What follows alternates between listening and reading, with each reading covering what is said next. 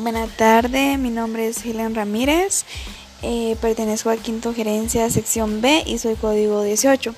El día de hoy le hablaré un poco sobre la instalación de programas eh, a los recursos que tenemos y yo escogí Windows.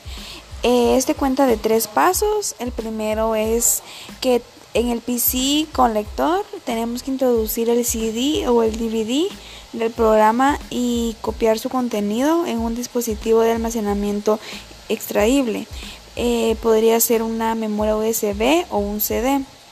El segundo paso es que tenemos que conectar el dispositivo extraíble en el PC donde deseamos instalar el programa y copiar el disco duro los archivos de instalación del programa.